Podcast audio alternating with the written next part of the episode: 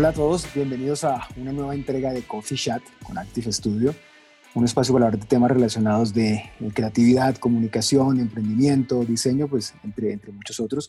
Yo soy Rubén Convariza, CEO y fundador de Active Studio. Estoy también con Joseph Zapata, también socio fundador de, de Active. Y pues hoy nos queremos enfocar en un tema relacionado con el, con el emprendimiento y en especial con, el, con este impulso, con esta eh, de, emprender que, que, hemos tenido muchos, que tienen muchas personas, y de que muchas cosas que nos cuestionamos los emprendedores cuando se preparan precisamente para, para entrar ya sea en las empresas de hoy o para crear su propia empresa. Entonces, Yusef, si te parece bien, ¿por qué no presentas a nuestro invitado de hoy? Sí, lo voy a presentar yo para que no sea como tan familiar el asunto. Entonces, estamos con Ricardo Convariza de What's the Future. Hola, Ricardo, ¿cómo estás? Hola, Joseph. Mucho gusto. Mucho gusto en saludarte. Súper bien. Muchas gracias. ¿Qué onda, Rubén? Bueno, les cuento. Eh, Ricardo es una persona con mucha experiencia en cultura organizacional de empresas. Ha estado en equipos en muchas partes del mundo, ha dirigido equipos, ha estado trabajando con ellos. Es una persona que conoce mucho sobre negocios, empresas y cómo ponerlos a funcionar. Pero pues para una mejor presentación, en este caso sí, dejemos que la haga el mismo Ricardo.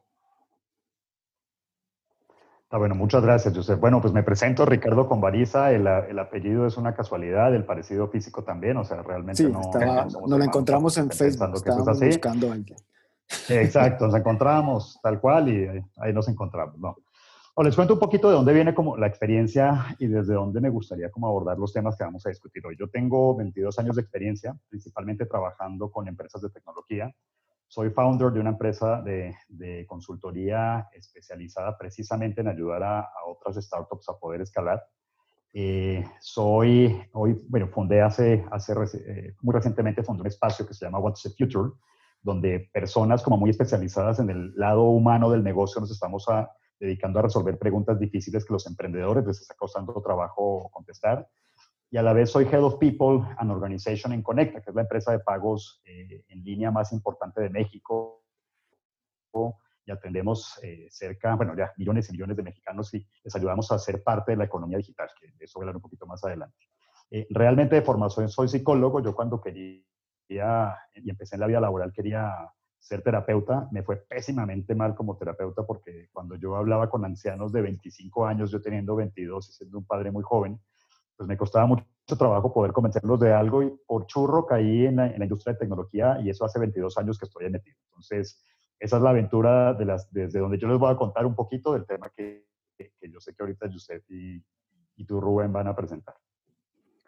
Ahí van dos aclaraciones. La primera, y es traducción del mexicano al colombiano, por churro quiere decir este, por, por suerte, eh, no se entienda acá que se está echando flores de que es muy churro, no por bonito exactamente. También, también, pero pues bueno, también tiene derecho ahí, claro. Y la aclaración número dos, que sí, como pues eh, aquí la idea no es porque sea mi hermano y nos estemos quedando sin gente con quién, con quién hacer esta plática, sino precisamente porque Ricardo tiene mucha experiencia dentro de, dentro de este tema y, precisamente ahorita que mencionabas el tema de, de, What's the Future, eh, me gustaría que nos hablaras un poquito más de eso. ¿Cómo surgió la idea? O sea, ¿de dónde, de dónde vino esto y por qué este, precisamente ahora eh, tuvieron esta idea de, formar What's the Future? Sí, fíjate que estando en la, a, inicios de la, de la, pandemia, digo, para los que no se hayan enterado, hay una pandemia global por ahí pasando. Entonces, a inicios de la situación, empezamos, yo empecé principalmente a recibir muchísimas preguntas de personas eh, en organizaciones que están escalando eh, muy similares al tamaño, al nivel tecnológico y, a, este pensamiento de Conecta. Muchísimas startups que empezaron a hacerme preguntas. Luego empezaron eh, personas, ejecutivos en bancos, en industrias mucho más tradicionales a hacerme preguntas de, oye, tú que estás parado en el lado humano del negocio, en la industria de la tecnología, ¿qué es lo que, qué es lo que va a pasar? Cuéntanos qué estás viendo, cómo le hacemos, porque tenemos problemas con el engagement, tenemos problemas con los productos, tenemos problemas con saber cuál es este futuro en una low touch economy en donde no sabemos qué va a pasar. Y yo les dije, oigan, pues la mala noticia es que yo tampoco sé qué va a pasar, pero empecé a juntar como cerebros y empecé a jalar ciertos amigos que yo consideraba eh, pues bastante inteligentes y con bastante visión para que empezáramos a discutir y hacernos preguntas, y el valor que dijimos es vamos a hacernos preguntas para las que no haya respuesta respuesta. Ya hay mucha gente haciéndose preguntas y ya hay mucha gente hablando, haciendo webinars y vainas y todo este cuento de que eh, ya todo el mundo es futurólogo en este momento y dijimos, no, vamos a hacernos preguntas reales para las que no tengamos respuesta. Y tomemos el riesgo de preguntarnos y que de pronto no hay una respuesta y al final de lo que hagamos eh, no va a pasar nada. O sea, probablemente solamente nos quedamos y hicimos más grande la pregunta, pero ya valió la pena. Y entre eso empezaron a pasar preguntas que tienen que ver sobre educación, sobre tecnología, sobre inteligencia artificial, sobre machine learning, sobre el futuro del trabajo. Y empezamos a entender que lo que estábamos haciendo estaba jalando a personas de otras organizaciones, CEOs de otras organizaciones que empezaron a hacernos preguntas y al punto que llegaban literalmente en un día miles y miles de preguntas que ya no podíamos responder. Dijimos, bueno, vamos a tratar de compilar las más importantes y a partir de ahí continuar la discusión. Y eso hemos venido haciendo este, con varios ejecutivos, hemos estado, hemos estado invitando personas a que sean parte también de esta discusión. Eh, y cada vez tenemos más preguntas más complejas, para hacer la verdad, no, no hemos llegado a todas las respuestas que queremos, pero las preguntas que nos hemos hecho nos han nos ha ayudado por lo menos a entender un poquito nuestro propio panorama en este futuro del trabajo que honestamente está bastante complejo y ahorita les cuento un poquito más de cómo van esas conclusiones. Ok, este, pues bueno, eh, finalmente sí, es, es, es, lo que nos está, digamos, este, sucediendo en este momento. Es un tema, digamos, sí coyuntural por el tema pandémico, pero digamos que eh, hay en ese tema de reinvención muchos, y ahorita que hablabas del tema de educación, la, gente pues obviamente está buscando reinventarse, la gente está buscando como ver de eh, qué, otra cosa adicional eh, puede hacer o, hacia dónde lleva y el tema digital, digamos, explotó. La gente en un momento a otro dijo, bueno, sí, ahora sí necesito lo digital, si de pronto lo tenía un poquito relegado en algún momento, dijo, no, ahora sí lo necesito hacer y empezó, y empezó a realizarlo. Ahora, ¿cómo ves tú el, el papel de, la, de lo que mencionabas ahorita, de la educación? Eh, eh, tiene, que, ¿Cuál es el papel que está teniendo o que debería haber tenido para, no sé si prepararnos para, para un momento como este? Mira, ahí va el desafío. Los grandes desafíos de la humanidad en este momento, aunque en América Latina seguimos pensándolos como desafíos locales, son desafíos completamente globales. Y, yo veo varios desafíos, eh, por mencionar algunos. El tema del cambio climático, el calentamiento, el calentamiento global. Ese es uno de los grandes desafíos que estamos viviendo en este momento. Y es algo de lo que ya no podemos negar que algo está pasando con la desaparición de especies, con las situaciones que estamos viviendo aquí cerquita en California con los incendios, o sea, es innegable que algo está pasando. Y que lo niegue, eh, digo, yo sé que hay varios que lo niegan, algunos se, se peinan raro, pero pues bueno, no, no, no, quiero hacer mucha mención política del asunto, pero, pero algo está pasando. Ese es el primer desafío que tenemos. El segundo desafío es la infobiotecnología. Hoy, por primera vez en la historia de la humanidad, realmente podemos tener personas mejoradas versus Homo sapiens comunes y corrientes. Y eso va a generar una distancia social grandísima, la infobiotecnología. Eh, para ahondar un poquito en este tema, imagínate cuando salimos del campo a la era industrial y las personas empezaron a pasar de estar con su burrito y estar con su actividad muy física, probablemente en el campo, a vivir en las ciudades, el salto que tuvieron que dar para poder empezar a trabajar en una fábrica fue grandísimo, fue súper complicado para millones y millones de personas que se empezaron a concentrar en las ciudades. ¿Qué empezó a pasar? Que estas personas empezaron a capacitarse, a entender cómo funcionaba una industria cada vez más tecnologizada, eh, y eso ya fue, un, ya dolor difícil. Cuando dimos el salto desde la misma industria que empezó a robotizarse, y esta persona fue reemplazada probablemente por una máquina que operaba muchísimo más rápido, con mucho menor porcentaje de, error, la cosa se hizo muy complicada, porque probablemente esta persona se fue a, empleos muy loables y muy, y muy admirables como innecesarios, como la persona que está atendiendo el, el cajero de un supermercado, y se fue a trabajar para allá el salto que estamos dando en este momento, hablando de infotecnología, de la era industrial a la, era digital, es muchísimo más grande y no estamos preparados para verlo. Ese es, realmente, a, nivel infobiotecnología, uno de los cambios más importantes.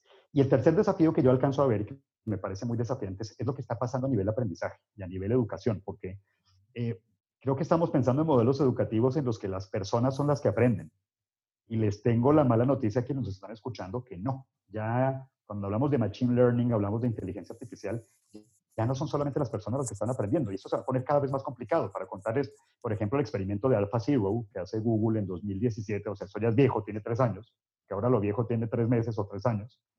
Eh, AlphaZero es una computadora que con Machine Learning, inteligencia artificial y cerca de 40 jugadas, en menos de cuatro horas logró aprender cómo vencer a una computadora que había estado durante décadas, que había sido educada por seres humanos para poder jugar ajedrez. En cuatro horas, Alpha Zero se hizo invencible.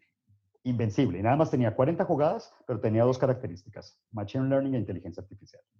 Y a partir de ahí, en cuatro horas, en juegos que ya duraban microsegundos, ya no había forma de que la otra computadora la venciera. Entonces, hoy no son los seres humanos los que están aprendiendo. Hoy las máquinas están aprendiendo y el gran desafío del futuro del trabajo y el futuro educativo es para qué nos estamos preparando. Nosotros, generación X, crecimos todavía con esta idea de nuestros papás, este, seguramente muchos los que tienen en eh, nuestra edad eh, se van a identificar con esto, es el papá que llegaba a la casa y tenía el cenicero, cuando las empresas regalaban ceniceros todavía, eh, y tenían todos los logos de la empresa pegados en la casa. Bueno, esa situación ya no existe, eso, eso ya, se, ya se quedó atrás, ya, ya las personas cambian de trabajo a cada rato, pero nosotros fuimos educados por esta generación que nos dijo el trabajo es lo más importante.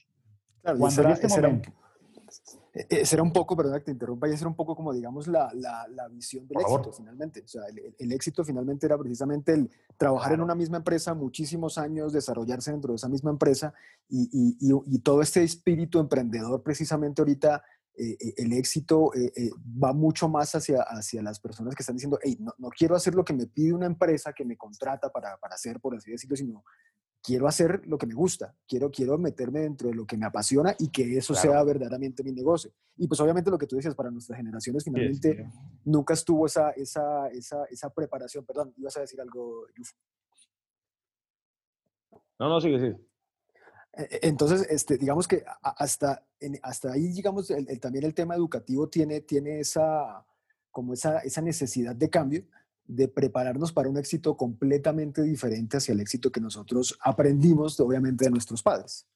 Te la voy a complicar más. No, pero te la voy a complicar todavía más, porque nuestros hijos, la, la bronca que van a vivir va a ser todavía más compleja, porque cuando tienes Machine Learning, inteligencia artificial, y la pregunta es la siguiente, si a ti te va a analizar una enfermedad, una máquina, y eso ya es posible, que te escanee y te pueda decir, fulano, tú tienes esta enfermedad, Rubenos, tú lo que tienes es carranchín de frente y la cura es esta, comparado con lo que un médico te pueda decir, no, no, no, eso no, no, es, con lo, con lo, que un médico te puede decir con un margen de error muchísimo más grande, los médicos se van a quedar sin trabajo muy rápido, esas personas se van a quedar sin empleo. Y entonces el paradigma al que nos estamos enfrentando ya no es ¿Qué voy a hacer? Como nos tocó la generación X, que el éxito es trabaja, crece más, el director de la empresa, ser el founder, sé. Ahora es, ya no, voy a, ya no voy a luchar por el trabajo, ya no voy a luchar por la explotación, la lucha es por la relevancia. ¿Por qué tan relevante soy? Y la región, educativamente, sigue enseñando patrones con un dictador de clase que necesita ser derrocado y literalmente un dictador que le dice al muchacho lo que tiene que saber porque está en la página número 3 del Nacho Lee, que fue que me tocó a mí hace sabe cuántas generaciones. Eh, y le quiere enseñar qué hacer. Te, voy a complicar más el desafío. Hoy tenemos cinco generaciones conviviendo en el ambiente de trabajo, cinco generaciones. Hace 200 años nuestra esperanza de vida, nosotros ya éramos viejos, nosotros ya éramos de las personas que estaban así superando, eh, estábamos cerca de la muerte, ya, ya, hoy yo tengo 44 y estoy a la mitad de la vida. ¿Qué va a pasar cuando tú tengas personas que logren vivir 120 años? O los proyectos que están haciendo eh, por ejemplo, el, fundador de Twitter que dice, uno de mis proyectos es vencer a la muerte. No sé cómo caramba le voy a hacer, pero la voy a vencer. Imagínate cuando tú tengas una persona que dura 120, 140 años y a ti te pregunten y te paran al lado de una mujer y te digan, oiga, ¿acepta esta mujer para toda la vida? A ver, tengo 20, faltan 100 años, yo no sé si para toda la vida esto va a funcionar, hermano. Imagínate que tu jefe que tenga 120 años y tú tengas 20 te quiere enseñar algo. Entonces, el paradigma educativo se rompió. La tecnología nos está rompiendo y parece que vivimos en un mundo de ciencia ficción, pero ya es realidad. Y entonces, América Latina se quedó atrás. Ese es el tema. Ya estamos luchando es por relevancia. Ya no solamente es por trabajo, sino cuál es el significado de mi vida a partir de ahorita, porque el trabajo ya no lo va a hacer. Y claro, que ahí era donde también me parece que estamos pintando como un futuro apocalíptico, o sea, con todas esta, toda esta información está haciendo un, futuro un poco oscuro para, si es para nosotros millennials, imagínate pues para generaciones como la X, como la Y, incluso, o sea, sería, estamos pensando casi que en un futuro para los, sería la generación de nativos digitales, que así se llama la generación más chiquita ahorita de los, de los pelados en, en, la, en el marketing, ellos están muy enfocados en el tema de la relevancia. ¿Tú crees que aquí la educación deba ser algo como que deja, deja de pensar en la relevancia y piensa en esto? o más bien como que darle un cambio a ese, pues ya el modelo laboral que estaba pensado que era ir, o sea, salgo de la universidad, me voy para un trabajo y ahí trabajo toda mi vida, eso ya se acabó. Ahora entonces, ¿qué les enseñaría ese nuevo modelo laboral o qué piensas tú que puede hacer eso? Es que hay dos partes que la educación, en, y principalmente en América Latina, creo que globalmente, el desafío es muy global, honestamente, pero en América Latina está un poco más agravado por el atraso tecnológico que tenemos y el miedo que le tenemos al desarrollo tecnológico. Hay un temor importante que tenemos que quitarnos porque el desafío tecnológico está acá. Yo veo a mi tía peleando porque no la metan a Facebook, casi casi le van a robar el alma como cuando tal vez a mi tatarabuelo le querían tomar una foto y le querían robar el alma. Entonces, o cuando, cuando si viajabas en un tren de alta velocidad este, te podía dar cáncer por eso también. Y, cosas similares y seguramente... y cosas por el estilo. Ya, y cosas por el estilo, ¿no? Y el niño que metió el dedo en el ventilador y todo el cuento. O sea, le tenemos mucho miedo a la tecnología. Hay mucho temor a la tecnología. Y la verdad es que tenemos que entender dos cosas. Primero, que la tecnología es lo más humano que existe. Cuando inventamos la rueda, para pasar a, las, tal vez a la suegra de un lado para otro, para poder acarrear cosas, estábamos resolviendo un problema muy humano y fue una expresión muy humana como el arte puede ser. La expresión tecnológica en ese momento responde a problemas, a esas situaciones que tienen que ver con las problemáticas del siglo XXI y que van a seguir avanzando cada vez más rápido, porque la misma tecnología es exponencial la velocidad. Eso ya nadie sabe dónde está el freno. Si alguien quiere poner el freno al avance tecnológico, nadie sabe dónde está. Nadie puede decir, mire, si yo aprieto aquí, eso para, nos vamos para atrás, no va a suceder. Luego, entonces, entendiendo que esto no va a parar, que es el primer desafío que la educación latinoamericana lo entiende, la educación colombiana, este, que aunque está haciéndose preguntas importantes, sigue pensando en el dictador de clase, le faltan más las palas militares para decir aquí yo voy a dictar la clase. Hay que darle la vuelta a eso, es entender que se trata más bien de cómo generar condiciones para el aprendizaje que generar dictar la clase. Y lo que están haciendo las universidades todavía, eh, grandes universidades con sus plataformas y sus ideas, es cómo le entrego la información al alumno, como si la mente humana fuera algo que tiene que llenarse. Y la mente humana más bien es una llama para, para, para avivarla, para, para hacerla aprender. El desafío verdadero educativo es cómo se generan las condiciones para que aparezca el conocimiento y para que se generen nuevos conocimientos yendo un poquito más allá, o sea, metiendo un poquito más en la problemática para que no nos quedemos con la idea apocalíptica, porque yo les cuento muchas cosas maravillosas. Yo lo que les quiero decir es que el mundo del trabajo va a cambiar radicalmente. No hay forma de que sea igual a como nosotros lo vimos. Y tenemos que prepararnos para esto, porque el punto es el siguiente.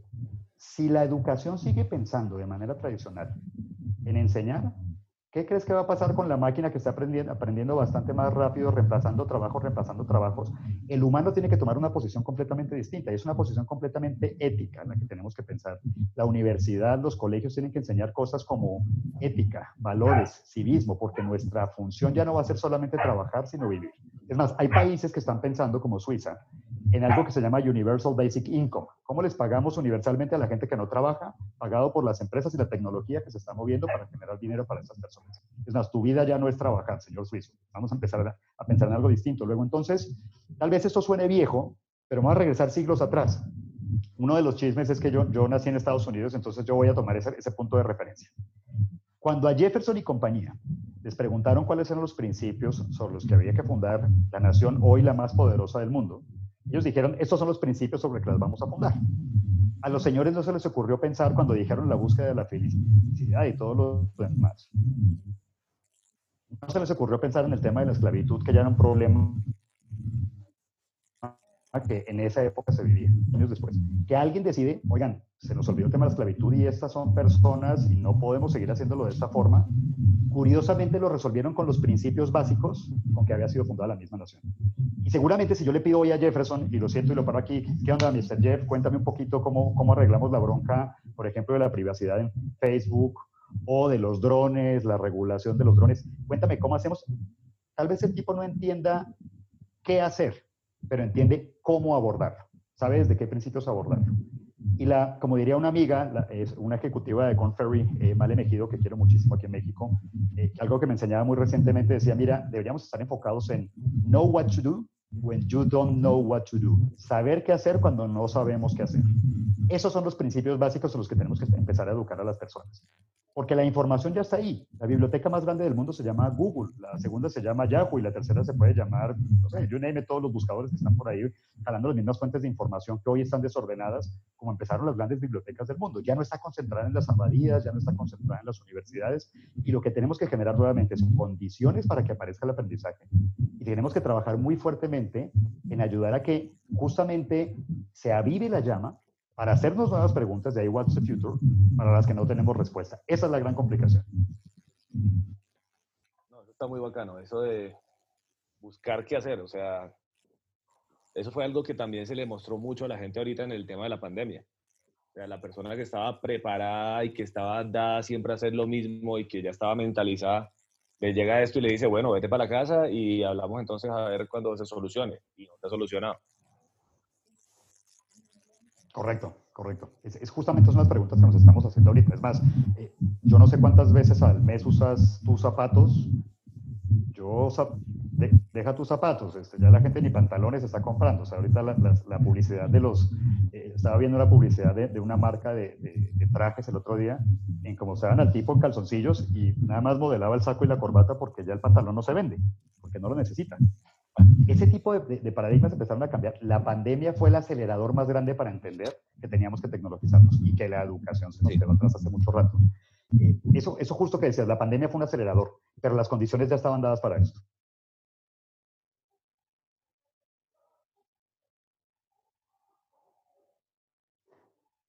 bueno, déjame, el, porque creo que se nos cayó Rubén.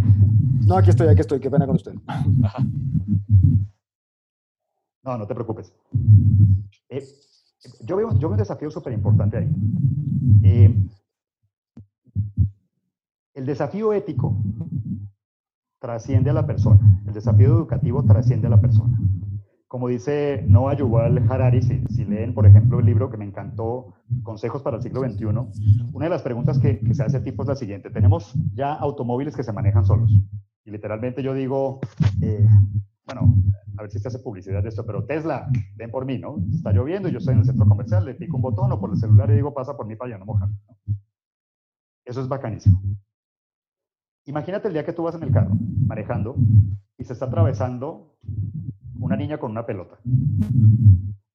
¿Qué paradigma ético debería tener el carro? ¿Salvar a la niña o salvarme a mí? Buen punto. Y probablemente la primera pregunta que te sí, es buen punto, y probablemente dices, pues salvar a la niña, porque yo, pues yo soy un hombre de 44, adulto. Tenaz porque, ¿qué pasa si la niña va dentro del carro y es tu hija? ¿Qué pasa si tú puedes pagar, por ejemplo, por un programa ético o por el otro del coche? ¿Le vamos a poner un programa darwiniano o un programa kantiano? ¿O cuál va a ser? Eh, ¿Qué va a dominar la tecnología? El, es el momento más importante que creo que el mundo educativo, el mundo empresarial, y regresando al tema del emprendimiento, tiene que regresar a los principios. ¿Cuál es la causa real por la que estamos fundando organizaciones? ¿Es para resolver pequeños desafíos locales? ¿Es para ganarme la platica nada más? ¿Es, para, ¿Es porque no tengo nada más que hacer y ya quiero ser mi propio jefe y todo este cuento que nos contamos la generación X, que también nos está generando una gran, una gran situación compleja y que ya no seguimos a nadie? ¿O realmente quiero resolver algo que la humanidad está necesitando? Esa es la gran pregunta del emprendimiento en este momento. Okay. los grandes emprendedores están logrando eso. En ese orden de ideas, el, el tema que estábamos hablando de, de, del modelo de trabajo que pues, definitivamente ya está modificado. De pronto muchas personas que están en este momento viendo nos dicen, bueno, yo me eduqué de una manera diferente, yo soy de pronto una generación X, este, incluso algún baby boomer que todavía los hay que están interesados en este, en este tema de emprendimiento. Eh, pero ejemplo, yo no me eduqué con, ese, con, ese, con, esa, con esa nueva idea que se necesita, seguramente vienen, vienen muchos más y, sobre todo, pues lo que tú dices, muchas más generaciones que vamos a estar dentro de un mismo, eh, eh, al mismo tiempo dentro de espacios laborales o, de emprendimiento. Entonces, ¿cuál crees tú que por un lado debe ser esas habilidades que deberían tener ahorita los, las personas que ya están en el emprendimiento, que ya están en, todos estos espacios este, de, de, emprendimiento, están trabajando o incluso dentro de, las, dentro de las grandes empresas, si lo queremos llamar dentro de un modelo de, trabajo tradicional, por llamarlo de alguna forma, pero también entonces cómo debe modificarse ese, ese modelo educativo para que precisamente cuando estén esas cinco generaciones más adelante trabajando en el mismo, en el mismo espacio o en los mismos entornos de trabajo, cuáles son esas habilidades verdaderamente las que debe tener ese nuevo modelo, ese nuevo modelo educativo para que vayamos con este modelo que está, que está moviéndose el trabajo y que se está, digamos, este, moviendo la economía y todo, digamos, este tema en este momento. ¿Cuál crees tú que sean eh, esas habilidades? Mira, son, yo te diría, no son cinco generaciones, son probablemente van a ser 10 o 20 en el futuro. No sabemos qué va a pasar con la, esperanza de vida. Pero mira, ahí te va. Yo creo que hay dos ideas básicas y, como que los dos mandamientos básicos serían derrocar y matar. Eh, hay que derrocar el sistema educativo, el dictador de clase, eso tenemos que hacerlo a nivel público, a nivel, a nivel privado. Eh, ¿Por qué no generar tecnología para que un niño probablemente en el barrio La Manga en Barranquilla pueda tomar su primaria en California, que tenga validez sin que un sindicato tenga secuestrada su educación? Esa es la tecnología que tenemos que estar creando y el desafío ya no es un desafío local, es conectar a Colombia, a los países latinoamericanos con la globalidad. Es un tema de, usar la tecnología para eso. Entonces hay que derrocar y matar, literalmente. Hay que matar, lo primero que hay que matar son los mitos generacionales. Eh, y para matar los mitos generacionales, lo primero es empezar a preguntarme, a ver, yo nací en tal año, entonces yo soy generación, y yo decía, yo soy generación X, tengo tal edad, sí, por supuesto, pero no implica que yo no pueda aprender nuevas habilidades.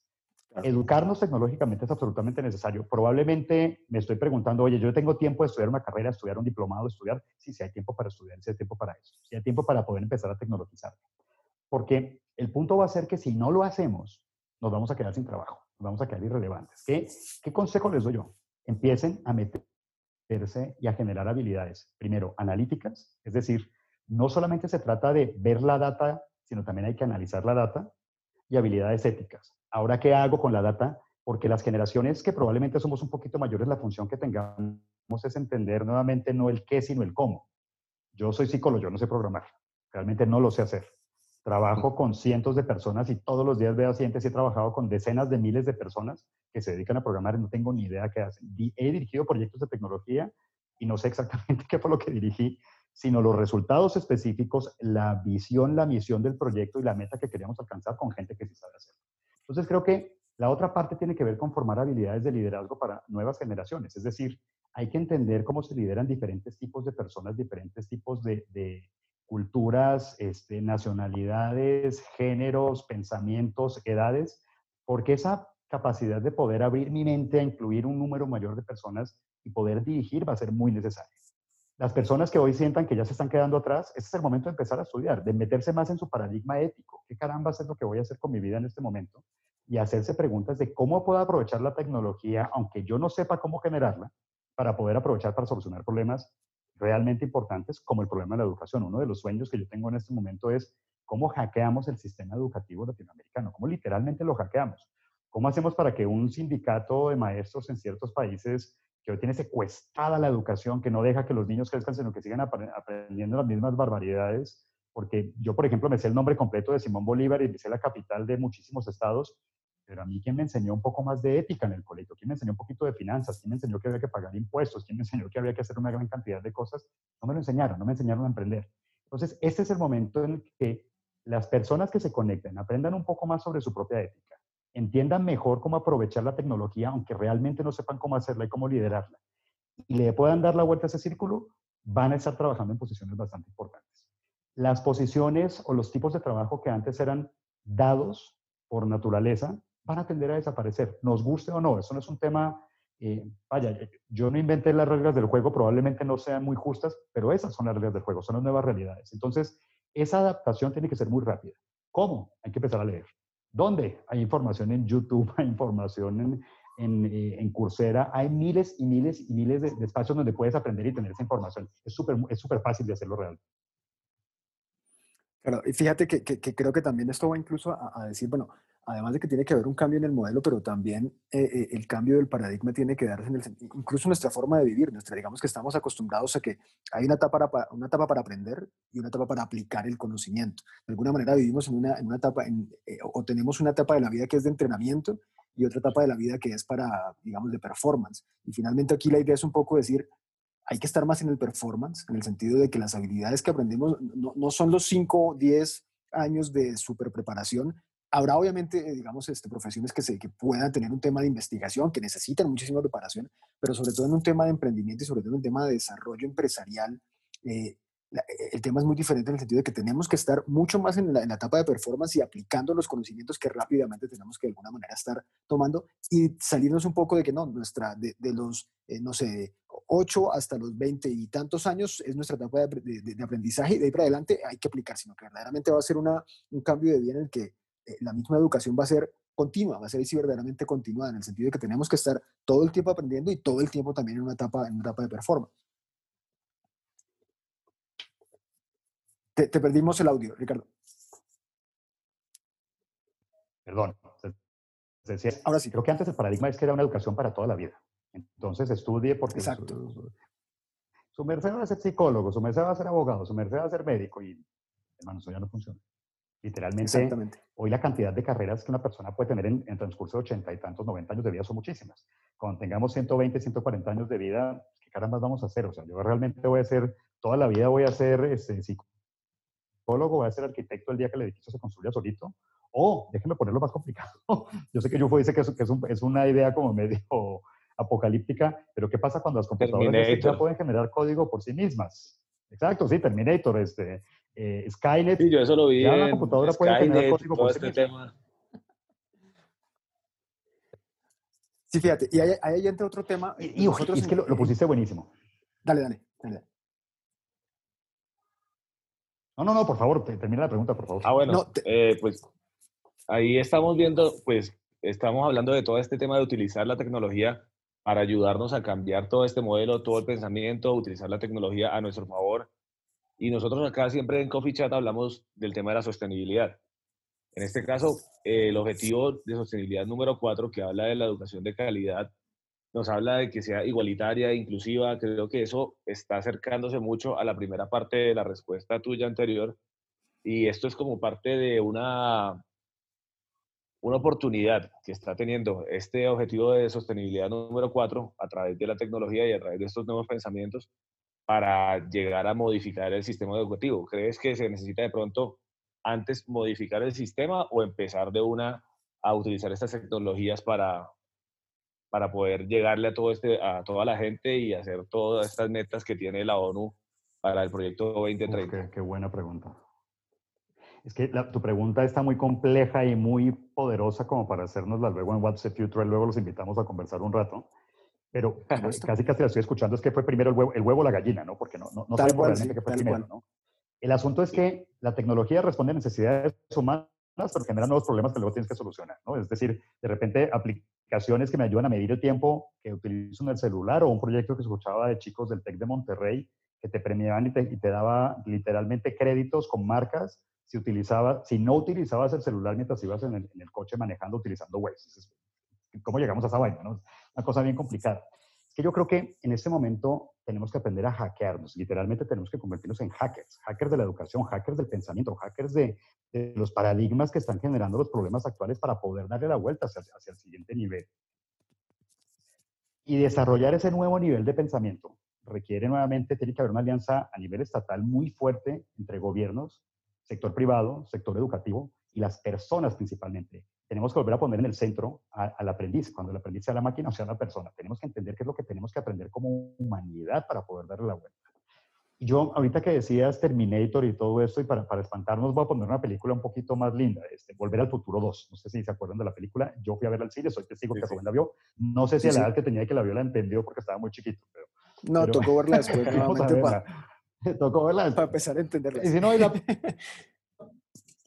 Exacto, y, ahí la pasan 40 veces en televisión nacional, no se preocupen, la pueden ver.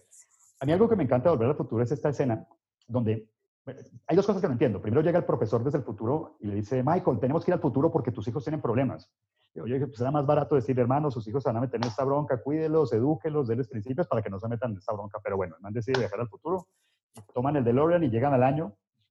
Y hay una escena en la que a mí me impresiona porque hay un dron de USA Today que está filmando el arresto de una persona. Bueno, ¿qué creen? Eso sí pasa el día de hoy. Eso ya sucede. Tú puedes filmar partidos completos de americano, de fútbol, soccer, de lo que tú quieras, con drones, puedes filmar noticias con drones, puedes tomar fotos, puedes hacer lo que quieras con drones en este momento. Es impresionante, eso ya está pasando. Eh, muestran en la misma película un perro que está siendo pasado por un dron por las calles de la ciudad en Hill, en Hill Valley, creo que se llamaba donde vivían los personajes. Sí, sí.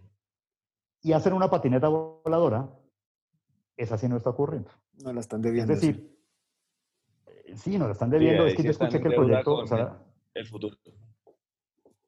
Hermano, yo, yo, lo sigo esperando. Yo todavía quiero la patineta voladora, pero no existe. O, si existe, creo que el costo sería tan alto que, que, no, que probablemente, por lo menos yo ahorita no puedo pagarla y yo no sé si en el futuro puede existir. Lo que sí alcanzo a ver es que, según la película, para el año 2015 todo eso iba a estar pasando. Hay cosas que ya están sucediendo y otras que no.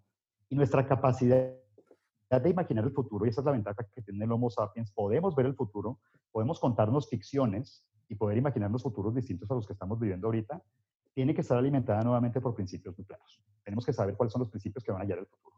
Ese es el foco que creo que tenemos que empezar a poner en las organizaciones, los emprendimientos, la educación, la educación en, en, la casa, porque la educación la estamos confundiendo con mandar al niño al colegio. ¿Cuántas personas en este momento no están estudiando en la casa? Se fundaron homeschooling por todo el mundo el paradigma de voy al colegio se está acabando, también se está, se está cayendo. Los grandes universidades con campus que en ese momento están vacíos porque la gente está trabajando, empresas este, como nosotros en Conecta, que mandamos a, cientos de personas a trabajar a su casa porque decidimos que era lo mejor. Y tenemos la oficina, pero está cerrada porque la gente no tiene necesidad de ir. La transición de, de pasar de lo presencial a lo digital ocurrió de un viernes a las 4 de la tarde a un lunes a las 11 de la mañana. Ya estábamos operando y no sentimos el cambio porque seguimos siendo igual de productivos. Y eso tiene que ver nuevamente con entender cuáles son, esta ficción que me cuento hacia el futuro, esta idea de poder imaginarlo, tiene que tener principios muy claros. A partir de ahí es que tiene que ser el hacking que tenemos que hacer. Y sí hay que hackear, sí hay que hackear el sistema educativo, sí hay que hackearle el sistema, como dices. El sistema no es otra cosa, el sistema político, el sistema educativo, el sistema económico, que personas interactuando, generando repeticiones de comportamientos que se convierten en condiciones en la que aparece una realidad. La realidad la cambiamos a través de empezar a cambiar esos pequeños comportamientos. ¿Cómo? Empecemos a educarnos. Eh, Rubén hacía hace rato la pregunta, ¿dónde? La información está en YouTube, está en Coursera, está gratis, está donde tú quieras. Por supuesto, entre mejor, entre mejor pagues, pues vas a tener mejor información. Eso sigue siendo cierto. El mundo no, yo no digo que sea completamente justo, pero está empezando a suceder. Hacia allá tenemos que mover. Claro, fíjate, ahí, se me viene a la cabeza un tema de, una, una, charla de TED que vi una vez de una persona que se llama eh, Ricardo Selner, creo que lo pronuncié bien, eh, donde precisamente hablaba de esto. Tenían en, Brasil un, modelo de, educación donde había eh, personas de todas las edades eh, y donde precisamente de, alguna manera las personas de pronto un poco mayores que tenían cierto conocimiento sobre algo enseñaban a los niños, pero los niños también estaban aprendiendo, enseñando cosas a los adultos que también de pronto de manualidades y no importaba la edad, no había digamos un tema de cursos. digamos que de, de, alguna manera lo que estamos viendo es que de pronto el tema curricular es precisamente e, este, este sistema que hay que hackear porque finalmente el currículo nos está llevando precisamente a ese, a ese orden de tengo un tiempo para aprender y después un tiempo para aplicar. Entonces, eh, y el tema tecnológico, pues obviamente viene, viene muy, muy, muy ad hoc dentro de esto porque finalmente va a ser la tecnología la que nos va a permitir decir, bueno, cuáles son, o más bien, ahí están las, las, esas habilidades que se necesitan aprender, que están, están medio al alcance, pero que finalmente nos toca buscar en la manera de que, de que incluso el mismo modelo laboral no sea el, que exige esas habilidades, sino que de alguna manera eh, esas habilidades nuevas son las que van a transformar aún más ese modelo laboral. Y se me hace una conclusión, si es que se podemos llegar a una conclusión, se me hace una, una, digamos, algo, algo importante para decir, porque finalmente el, modelo educativo actual lo que dice es, busquemos de alguna manera cuáles son las, las habilidades que necesitas para aplicar dentro de un modelo laboral eh, eh, dicho, como tú lo decías al principio, un modelo laboral que ya está, ya está puesto. Aquí es un poco al contrario de lo que está sucediendo. Veamos es cuáles son las habilidades que nos van a permitir o que necesita ese modelo laboral para poder ser transformado y poder ser llevado al ritmo del cambio que estamos teniendo finalmente en este momento. Correcto, correcto. Y creo que tenemos que hacer las paces con la incertidumbre, creo que tenemos que convertirnos en el eterno aprendiz otra vez, dejar de contarnos el cuento que porque yo ya tengo 32, 44 o 22 ya no puedo aprender nada, o 66 o 82. Ese es el momento en que, digo, probablemente a los 82 me es un poco más complicado correr una maratón, pero el aprendizaje ahí está. Y, si, y, grandes tecnólogos que yo conozco en este momento no tienen 22 años, son gente realmente de, edades ya bastante avanzadas. Y creo que es un tema nuevamente volver a absorber. Y como decías ahorita, este ciclo entre la ejecución y el aprendizaje es, es un ciclo y la rueda tiene que ir cada vez más rápido porque las habilidades que voy necesitando van cambiando. Los principios, esos tengo que tenerlos muy claros probablemente también se alteren, pero tienen más durabilidad en el tiempo. Y decidirlos, realmente es un tema ético, es un tema moral, es un tema de, decidir, es un tema casi de identidad, quiénes queremos ser frente al futuro que ya está llegando. Está excelente. Todas las, todas las conclusiones a las que estamos llegando o tratando de llegar, pues la verdad es que es un tema que nos queda abierto.